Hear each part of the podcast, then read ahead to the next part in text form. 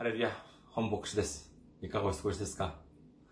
私は現在、日本群馬県にあります、伊香保中央教会に仕えております。教会のホームページを申し上げます。教会のホームページは、日本語版は japan.ikahochurch.com です。japan.ikahochurch.com こちらの方にいらっしゃいますと、教会に関するご案内、そして日曜礼拝の時のメッセージをお聞きになることができます。なお、日曜礼拝の時のメッセージは、ポッドキャストを通しても皆様が音声としてお聞きになることができます。次に、メールアドレスです。メールアドレスは、いかほチャーチアットマーク gmail.com です。いかほチャーチアットマーク gmail.com こちらの方にメールを送ってくださいますと、私がいつでも直接受け取ることができます。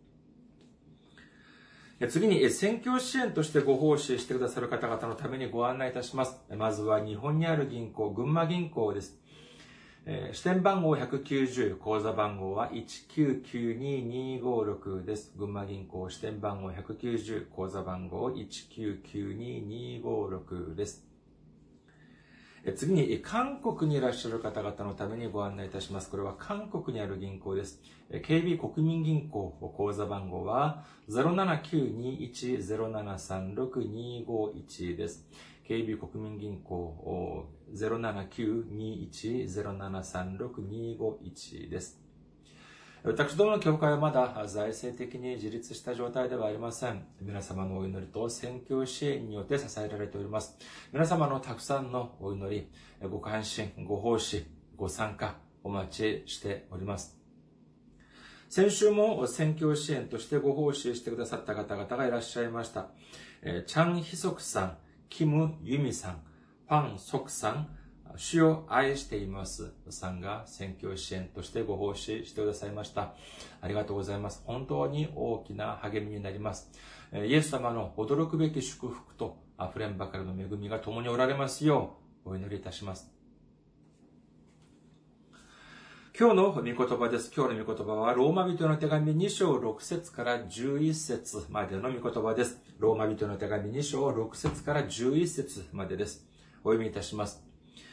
神は一人一人、その人の行いに応じて報いられます。忍耐をもって善を行い、栄光と誉れと朽ちないものを求める者には永遠の命を与え、利己的な思いから真理に従わず、不義に従う者には怒りと憤りを下されます。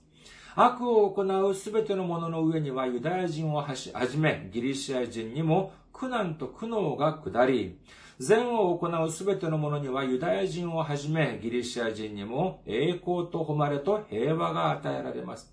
神にはエコひいきがないからです。アメン。ハレルヤ。主を愛する方は、アメンと告白しましょう。アメン。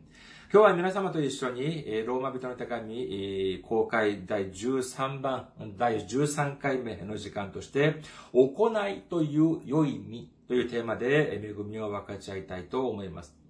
今日もまず本文をですね、その前後2つに分けてまず見てみることにいたします。まず、ローマ人の手紙2章6節から8節までの御言葉です。ローマ人の手紙2章6節から8節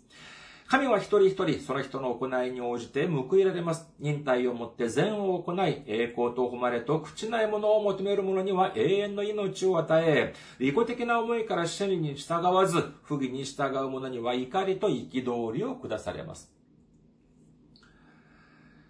ここでですね、私たちはまず6節に注目してみたいと思います。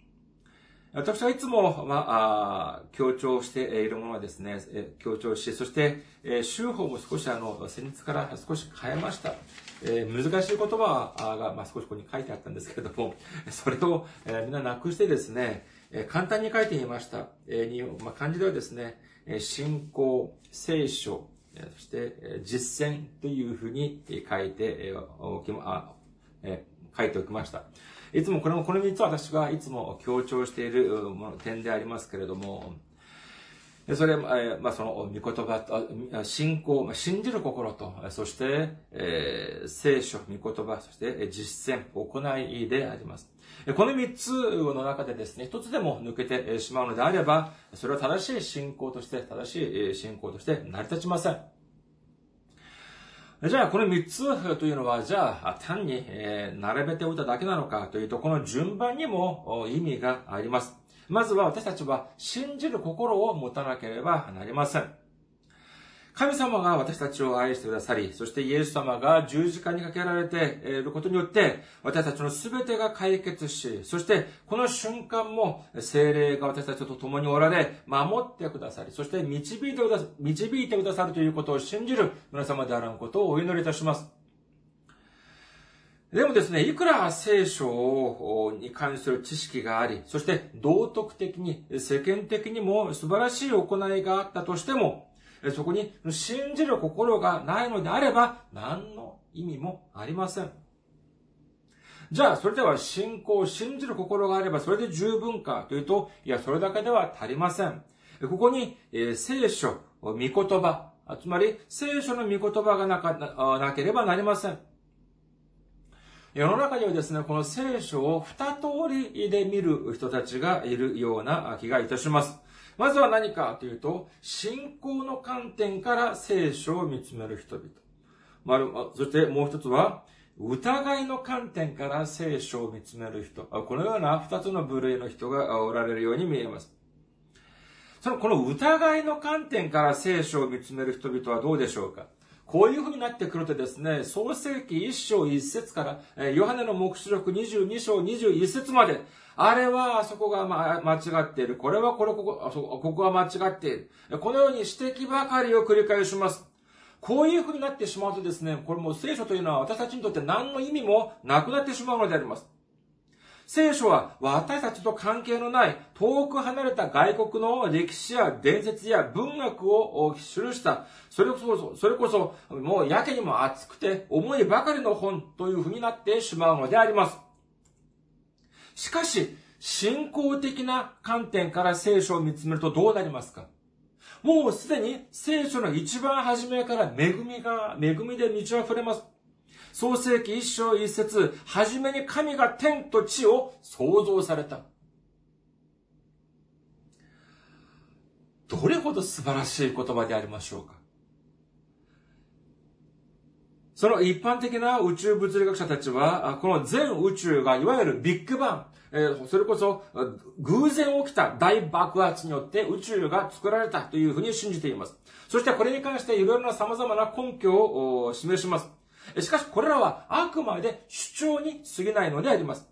しかし、神様の御言葉である聖書には、偶然起こったのではなく、まあ明らかに神様が、神様の意志によって天地を創造された、このように記されているのであります。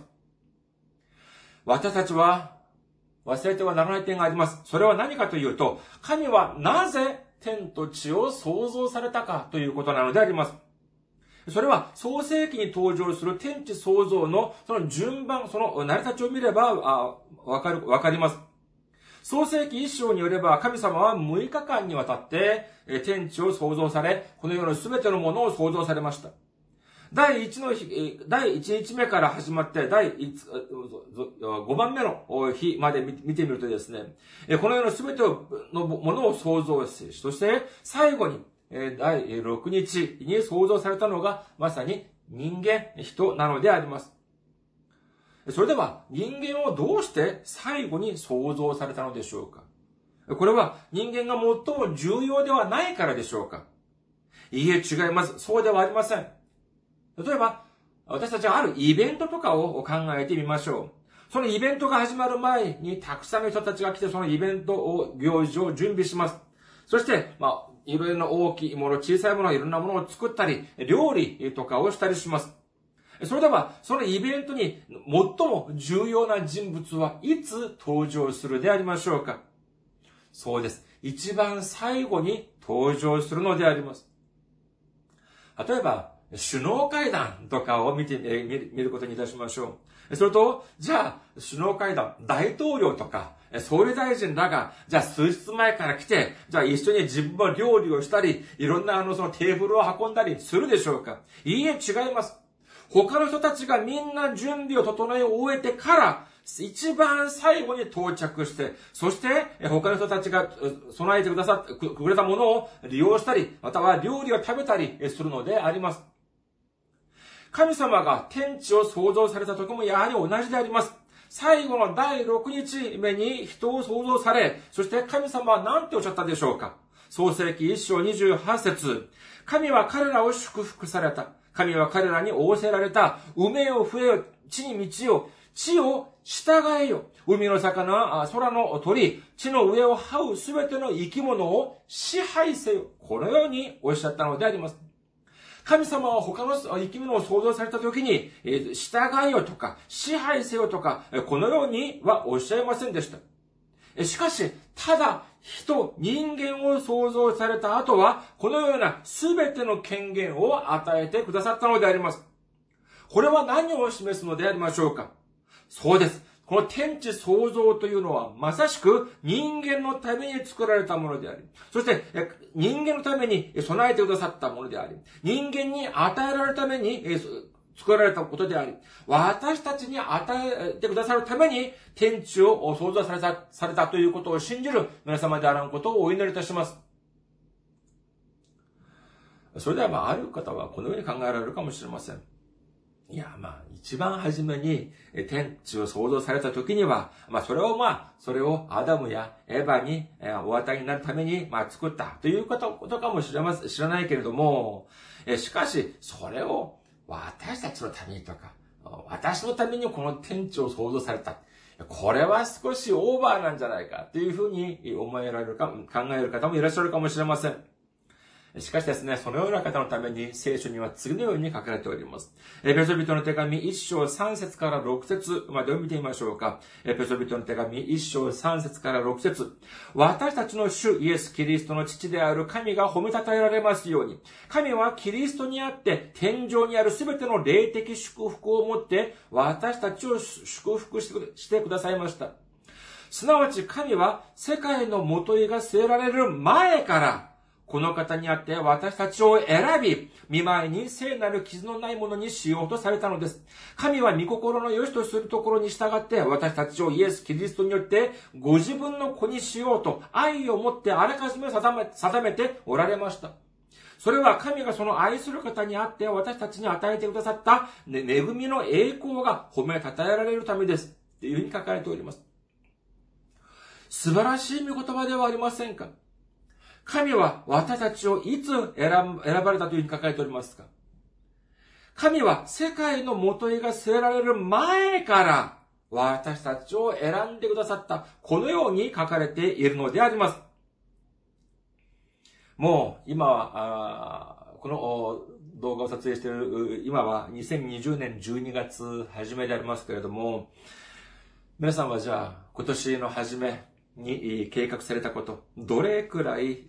成就できたでしょうか？いやー、もともとはあれ、ああいう計画もあった、こういう計画もあった。しかし20、2020年、今年はもうコロナで、もうコロナなんだかんだで、結局、みんなうまくいかなかった。こういうふうにおっしゃる方もいらっしゃるかもしれません。本当にもう十分、それも本当に、えー、わかる、というふうに言えるでしょう。本当にわかります。大変な一年でありました。人間の、私たち人間の一年の計画、いやいやいや、一日の計画だってまともに朝起きてその計画通り、す、べ、てをなし、す、べ、てをこなしたということはかなり難しいものであります。なかなかうまくいきません。しかし、神様はどうでしょうか？神様はこの世界の元が据えられる前から、つまりこの全世界がを作られる前から、それはつまりアダムとエヴァは元よりですね、この世界万物を創造される前から、私たちを計画し、私たちを選び、そして私たちを呼ばれたというこのような計画はもう一寸たりとも誤差のなく、誤差なく成就されているということを信じる皆様であらんことをお祈りいたします。このような信仰を持って聖書を見るとも、創世記一章一節一節から恵みが溢れるのであります。さあ、そして、ま、最後にあるのが、この行い、実践であります。いくらイエス様に関するその信仰を持って聖書の御言葉を、によって恵みを受けたといえどもですね、ここに行い、実践がなければ何の意味もなくなってしまうのであります。行いというのは何に例えることができるかというと、まさしくその木の実に例えることができます。この木の実というのはその木の結果物というふうに言えると思います。最終的なその結果なんであります。だからといって、でも、木の実といって同じ、みんな、みんな同じ木の実ではありません。そこには、良い実もあれば、悪い実もあるのであります。またの福音書7章ではイエス様が次のようにおっしゃっております。またの福音書7章17から20節良い木は皆良い実を結び、悪い木は悪い実を結びます。良い木が悪い実を結ぶことはできず、また悪い木が良い実を結ぶこともできません。良い実を結ばない木は皆切り倒されて火に投げ込まれます。こういうわけであなた方は彼らを身によって見分けることになるのです。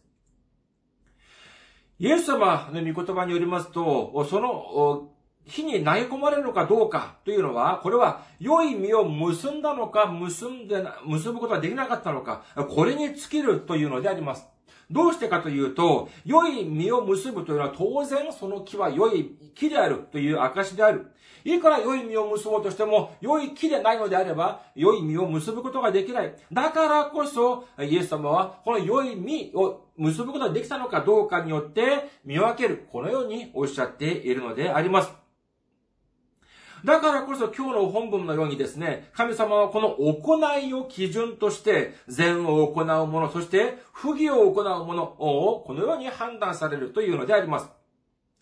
次に今日の御言葉の後半部を見てみましょう。ローマ人の手紙2章9節から11節までです。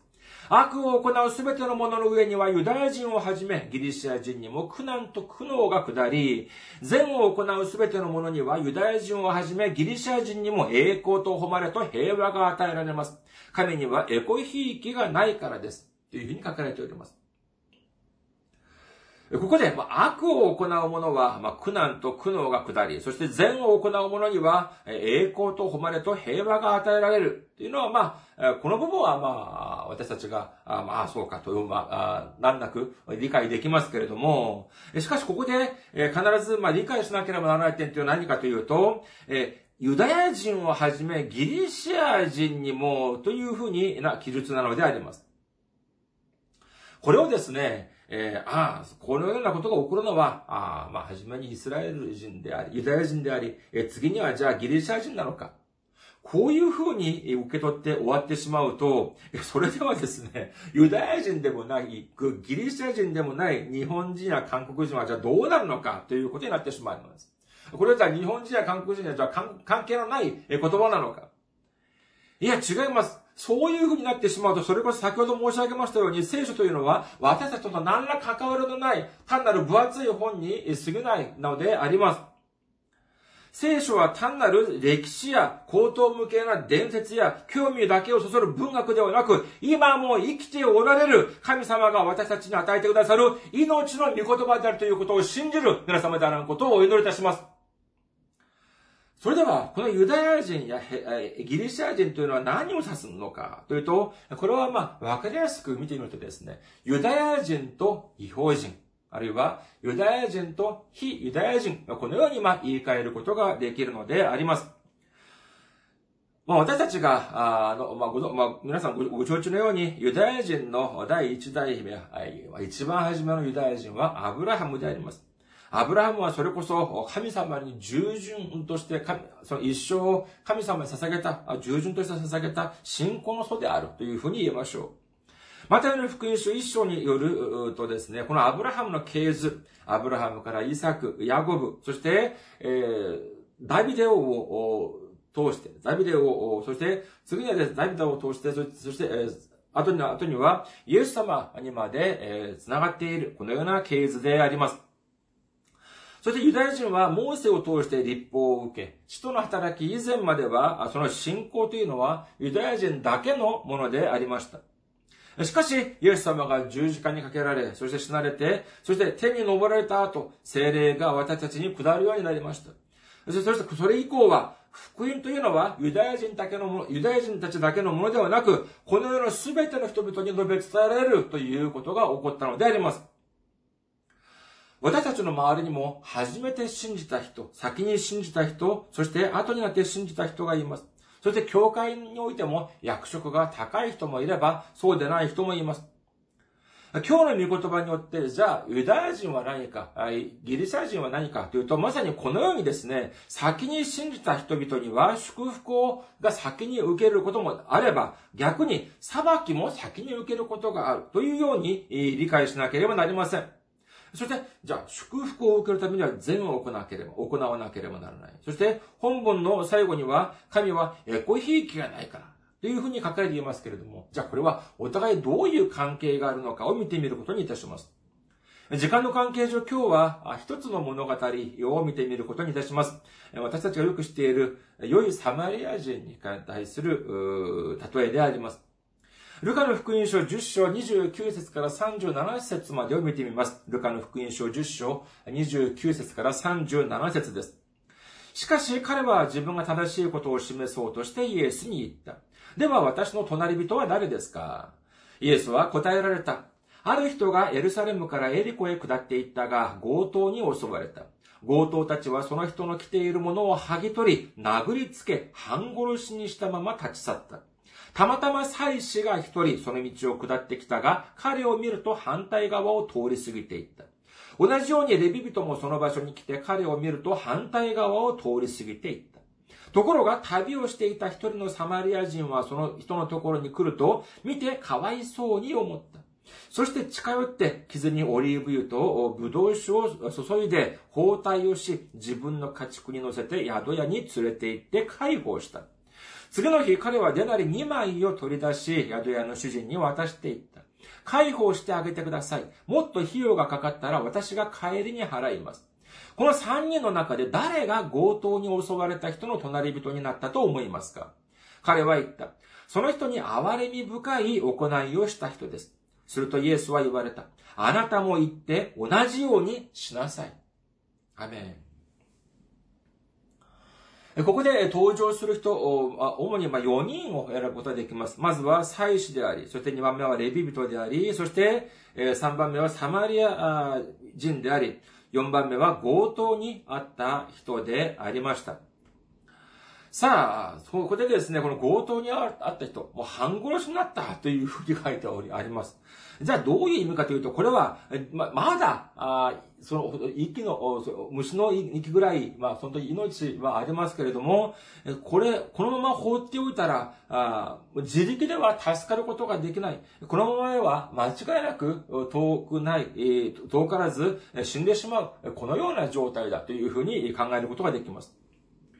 興味深い点はこの死にかけた人がですね、ユダヤ人なのか、違法人なのかに関する記録がありません。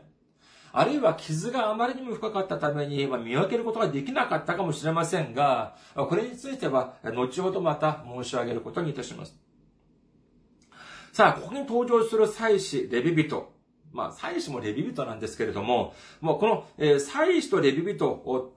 に象徴される人物はどういう人たちなのかというと、まず、えー世の中の人々から尊敬されている人々であ人々であります。で2番目には社会的に地位がある人であります。3番目には知識を持ち合わせている人たちでありました。イスラエルの民の中でですね、特にレビ人は、レビ部族の人はですね、出エジプト以降、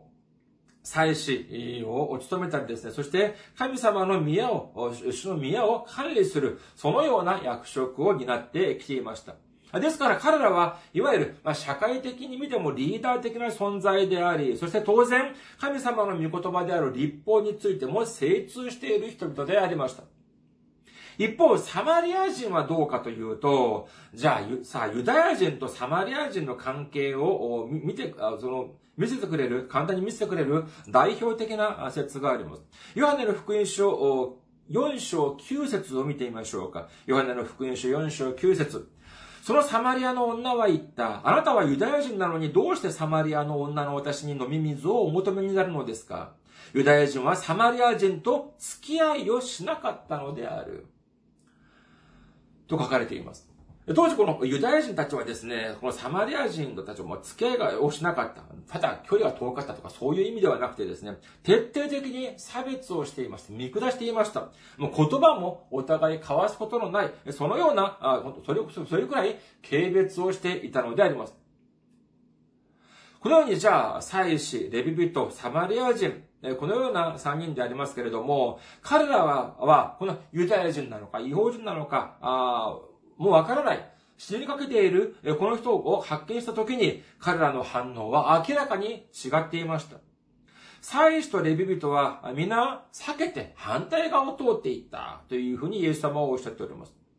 それではじゃあ彼らはどうしてそのようにこの死にかけている人を避けていったのでありましょうか？めんどくさかったからでありましょうかあるいは、もともと祭司やレビュートは悪い人たちだからでしょうか結構多くの人々がこれについてあまり深く考えたことがないような気がいたします。私はこのような想像をしてみました。もし将来ですね、この人たちに、この祭司やレビュートに、避けて取った祭司やレビュートに会う機会がもしあったのであれば、私は理由を聞いたらですね、この人たちはどういうふうに答えるでしょうかということを考えていました。おそらくこの人たちはこういうふうに言ったのではない、言う、言うのではないかというふうに思われました。めんどくさいから私が悪い人だからいやいや、とんでもない。何を言ってるんだ。私は立法を守るためにそういうふうにしたんだ。というふうに言うのではないかというふうに思われます。僕ちょっとおかしいですか？自分が立法を守るためにその人たちをほっぽり出して、放っておいて避けていったというふうな言い分、少しおかしいでしょうか？でもですね、私が遠い将来、もしこの人たちに会う機会があって、えー、尋ねたらですね、おそらく十中八九、こういう、そういうふうに言うんじゃないかというふうに私は思いました。じゃあ、立法にはどういうものが、どういうふうに書かれているので、そういうふうに言うだろうと思ったのかというとですね、民数記を見てみましょうか。民数記19章11節死人に触れるものはそれがどの人のものであれ、7日間汚れる。その少し下民数記19章13節死人、すなわち死んだ人間の魂に触れ、身の汚れを除かない者は皆主の幕屋を汚す。その者はイスラエルから断ち切られる。その者は汚れを除く水を振りかけられない、でいないので、汚れていて、その者の中になお汚れがあるからである。ほら見なさい。あの時、その人が死んだのかどうかはわからなかった。だから、私は今、祭司である。私は今レビュートである。だからもし、その人が死んでいたのであれば、私が汚れることになって、私たち、私としての、私としての、祭司やレビュートとしての職務を果たすことができない。だから通り過ぎたまでなんだ。それのどこが悪い？こういうふうに反論するかもしれないのであります。しかし一方で、サマリア人はどうだったでありましょうか？彼はこのような、彼はこのような立法を知っていたかどうかは定かではありません。しかし、そのサマリア人には迷いがありませんでした。他の人から差別され、えー、本当に虐げられていたこのサマリア人は、むしろ彼を憐れんだというふうに言います。そして解放しました。しかしですね、このよく見てみると、解放しただけではありません。ルカの福音書10章34から35。そして近寄って傷にオリーブ油とブドウ酒を注いで包帯をし、自分の家畜に乗せて宿屋に連れて行って解放した。次の日、彼はデナリ2万円を取り出し、宿屋の主人に渡していった。解放してあげてください。もっと費用がかかったら私が帰りに払います。ここでですね、家畜に乗せて宿屋に行ったというふうに書かれておりますけれども、これは、じゃあ家畜にこの人と、この怪我をした人、二人が乗ったのかというと、まあ、それよりは、その、まあ、その、怪我を負った、傷を負った人を、まあ、家畜に乗せ、自分は、まあ、その家畜を率いてですね、引っ張っていった、歩いていった、まあ、こういうふうに考えるのが自然ではないかというふうに思われます。次にですね、その、その宿屋に連れて行っただけでなく、解放してあげた。というふうに書かれております。次にですね、この人との親切はそれにとどまりません。この人もまあ自分の用がありますから、旅、その次の日、えー、まあ、仕方なく旅立たなければなりませんが、ただ、旅立つのではなく、その宿屋の主人に、主人にですね、お金をあげます。それも大金ではありません。えー2デナリーっていうふうに言いますから、えー、普通その1デナリーを当時の日雇い労働者の1日分の日当というふうに言います。ですからまあまあ、便宜上まあ、1デナリを円でまあ5000円ぐらいだとしたらですね、2デナリって言ったらまあ1万円くらいだというふうに考えることができます。それくらいのお金をあげて、えー、この人の面倒を見てあげてください。もしお金が足りなかったのであれば、足りないのであれば、えー、次私が戻ってくるときに、えー、追加分を払います。このようにこの人は言っているのであります。皆さん、この人のそのサマリア人の行動を見ると皆さんどうでしょうか？もちろん、善を行いました。良い行いをしました。しかし、どうでしょうか？ちょっとやりすぎじゃないっていうような気がしますか？皆さんは 優しいから、いや、それぐらいの助けは当然だというふうに考えられるかもしれませんけどもですね、私のように少し冷たい人間がまだ少し出てきてない、私のような人間、まあ、ものにはですね、見ず知らずの人にここまでする必要があるかなちょっとオーバーなんじゃないっていうふうに考えることもあるのであります。しかし、イエス様は何ておっしゃっているかというと、マタイの福音書5章39節から42を見てみましょうか。マタイの、マタイの福音書5章39から42。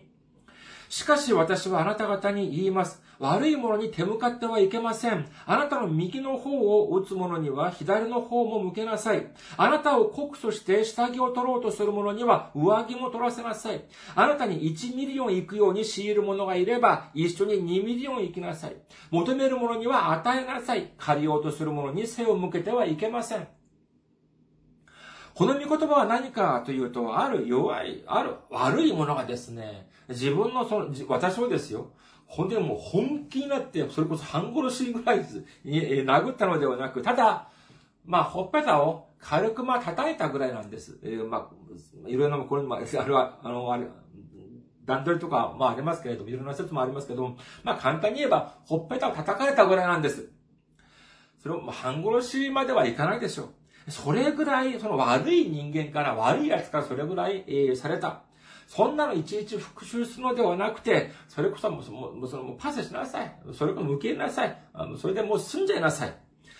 新しい服ではなく、今、お前が着ている、あなたが着ているその古い、その着ている、何の値打ちもない、その下着を取ろうと、その告訴までした。裁判まで起こそうとする人にはどうし、どうすればいいのか。その下着だけでなく、下着のな、あんな、あげちゃいなさい。それだけじゃなく、あなたの持っているほら、古着あるじゃない。あの上着、あれも一緒にあげちゃいなさい。こういうふうにおっしゃってるのであります。えここで1ミリオンっていうふうに書け、距離で書かれていますけれども、これは、まあ、あそうですね、まあ、2キロぐらいっていうふうに言うことができます。1ミリオン、2キロぐらい、歩いてまあ30分ぐらい、これぐらいの、まあ、その、仕事を押し付けるのであれば、2ミリオン、歩いてまあ1時間4キロぐらいの、それぐらいのじゃあ労力をやってあげなさい。それぐらい、じゃあやってあげなさい。こういうふうにイエス様はおっしゃっているのであります。神様が、神がくださった律法にも次のように書かれております。レビ記19章18節あなたは復讐してはならない。あなたの民の人々に恨みを抱いてはならない。あなたの隣人を自分自身のように愛しなさい。私は主である。これは新約聖書でイエス様がおっしゃった言葉ではありません。旧約聖書で神様が、神がおっしゃった言葉なのであります。もう一度お読みいたします。あなたは復讐してはならない。あなたの民の人々に恨みを抱いてはならない。あなたの隣人を自分自身のように愛しなさい。私は主である。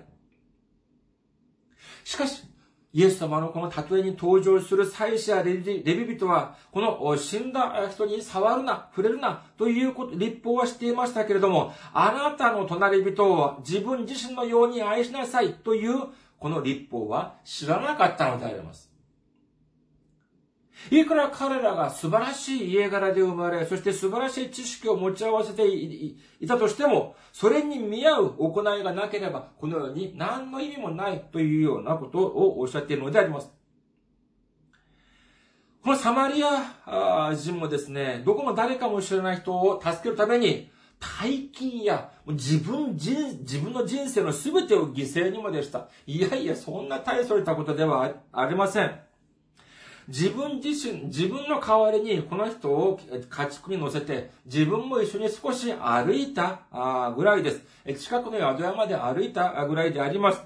その人のために何ヶ月も何年も解放したのではありません。一日ぐらい、一晩ぐらい、彼のために解放してあげました。そして、その、主宿屋の主人にも大金を渡したのではありません。まあ、数千円、まあ、小一万円ぐらい、それぐらい渡したのであります。このようにですね、大金や、もう、もう、それ、もう長時間や、とても、とても、えー、その大きな労働をした、そういうのではなく、あえて言えば、少し、お度が過ぎるくらい、少しオーバーなくらいの行いをしたに過ぎないのであります。しかし、この人間から、人間の目からしてみると、ほんの少しオーバーな、ほんの少し度が過ぎた行いについて、イエス様は祭司やレビ人よりも、このサマリア人を高めているということを信じる皆様であらんことをお祈りいたします。そして興味深い点は何かというと、先ほど申し上げましたように、この強盗にあった人というのは、この人は彼がユダヤ人、その人がユダヤ人なのか、サマリア人なのか、あるいはお金がお金持ちなのか、貧しい人なのか、地位が高い人なのか、そうでないのか、男なのか、女なのか、年が、あもう年が、あの、年老いた人なのか、若い人なのか、イエス様はそれについて一切述べておりません。その理由は何かというと、それはまさしく、その助けが必要な人を助けるのにあって、このようなことを考えるなということなのであります。その人の、その人はどのようなバックグラウンドを持っているのか、性別、それ年を持っているのか、そう、年を、と、と、取っているのか、若いのか、そういうのではなく、今苦しみの中にあって、そして私たちが助けることができるのであれば、助けなさい。助けることよりを先にしなさい。このように、イエス様はおっしゃっているということを信じる皆様であらんことをお祈りいたします。マタイの福音書3章9節を見てみましょうか。マタイの福音書3章9節あなた方は我々の父はアブラハムだと心の中で思ってはいけません。言っておきますが、神はこれらの石ころからでもアブラハムの子らを起こすことができるのです。ユダヤ人たちは自分たちがアブラハムの子孫であるというプライドがもう相当なものでありました。しかし、そのようなプライドというのは、神様の見舞いにおいては何の意味もないというふうに聖書はおっしゃっているのであります。ヤコブの手紙4章10節主の見前でへり下りなさい。そうすれば主があなた方を高く上げてくださいます。いくら自分が、自分自ら自分を高めようとしたって、そんなのは無駄で、無駄であります。むしろ、私たちが自ら高めようとすれば、神様は私たちを低くしてしまうかもしれません。私たちは私たちの行いによって、私たちのほんの少し度が過ぎるくらい、ほんの少しオーバーな行いによって、私たちの隣人に使えることによって、これによって神様は喜ばれます。神様は私たちを高めてくださいます。信じる方はアメンと告白しましょう。私たちは低い心を持ち、減り下った心を持ち、隣人に仕え、そして、えー、信じる心と御言葉による行いによって、美しい実、良い実を結ぶことによってですね、主によって高められ、そして、その、このヨガの元絵が据えられる前から、私たちのために備えてくださった偉大なる祝福、大いなる祝福を全て受けることができる皆様であらんことをお祈りいたします。ありがとうございます。また来週お会いしましょう。